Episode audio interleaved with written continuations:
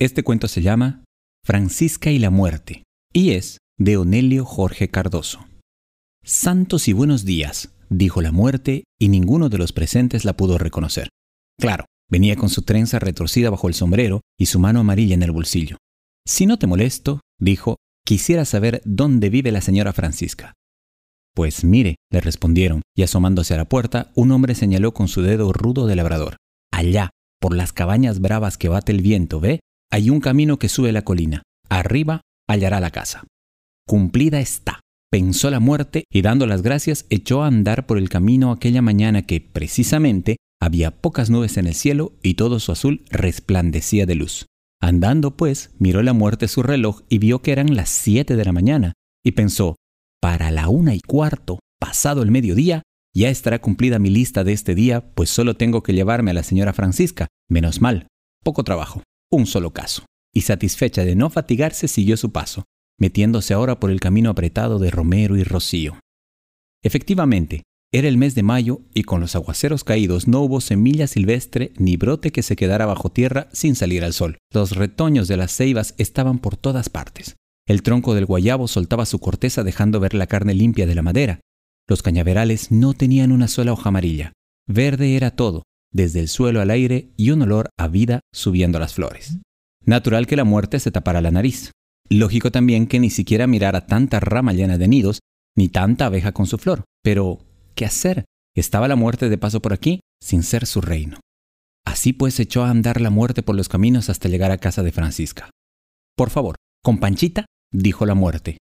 Abuela salió temprano, contestó la nieta de doña Francisca, un poco temerosa aunque la muerte seguía con su trenza bajo el sombrero y la mano en el bolsillo.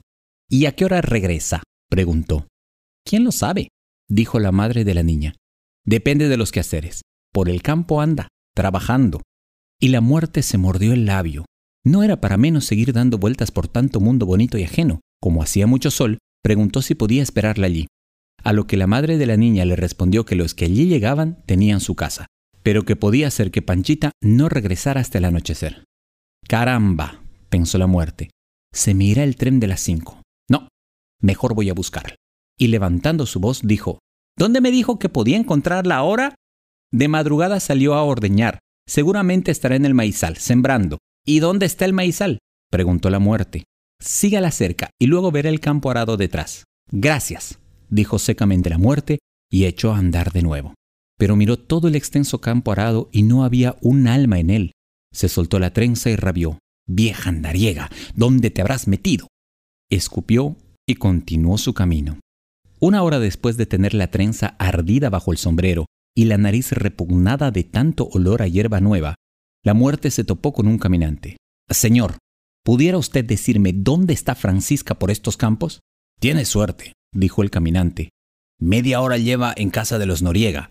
Está el niño enfermo y ella fue a sobarle el vientre. Gracias, dijo la muerte y como un disparo apretó el paso. Duro y fatigoso era el camino. Además, ahora tenía que hacerlo sobre un nuevo terreno arado, sin trillo, y ya se sabe cómo es de incómodo poner el pie sobre el suelo irregular y tan esponjoso de frescura, que se pierde la mitad del esfuerzo. Así, por tanto, llegó la muerte hecha una lástima a casa de los Noriega. Con Francisca, a ver si me hace el favor. Ya se marchó, ¿Pero cómo? ¿Así tan de pronto? ¿Por qué tan de pronto? le respondieron. Solo vino a ayudarnos con el niño y ya lo hizo. ¿De qué extrañarse? Bueno, verá, dijo la muerte turbada. Es que siempre una hace la sobremesa en todo, digo yo. Entonces usted no conoce a Francisca. Tengo sus señas, dijo la muerte. A ver, dígalas. Esperó la madre y la muerte dijo, pues, con arrugas, desde luego ya son 60 años. ¿Y qué más? Verá, e, el pelo blanco, casi ningún diente propio. La nariz, eh, digamos... digamos qué. Filosa. ¿Eso es todo? Bueno, además de nombre y dos apellidos. Pero usted no ha hablado de sus ojos. Bien, nublados. Sí, nublados han de ser, ahumados por los años. No, no la conoce, dijo la mujer. Todo lo dicho está bien, pero no los ojos. Sus ojos y su mirada no se pueden olvidar. Esa a quien usted busca no es Francisca. Y salió la muerte otra vez al camino. Iba ahora indignada sin preocuparse mucho por la mano y la trenza, que medio se le asomaba bajo el ala del sombrero. Anduvo y anduvo. En casa de los González le dijeron que Francisca estaba a un tiro de ojo de allí, cortando pasto para la vaca de los nietos. Mas solo vio la muerte el pasto recién cortado y nada de Francisca, ni siquiera la huella menuda de su paso. Entonces la muerte, quien ya tenía los pies hinchados dentro de los botines enlodados y la camisa negra más que sudada, sacó su reloj y consultó la hora. Dios. Las cuatro y media. Imposible. Se me va el tren.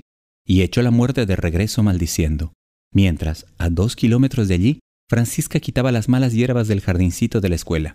Un viejo conocido pasó a caballo y sonriéndole le tiró a su manera el saludo cariñoso. Francisca, ¿cuándo te vas a morir? Ella se incorporó asomando medio cuerpo sobre las rosas y le devolvió el saludo alegre. Nunca, dijo, siempre hay algo que hacer.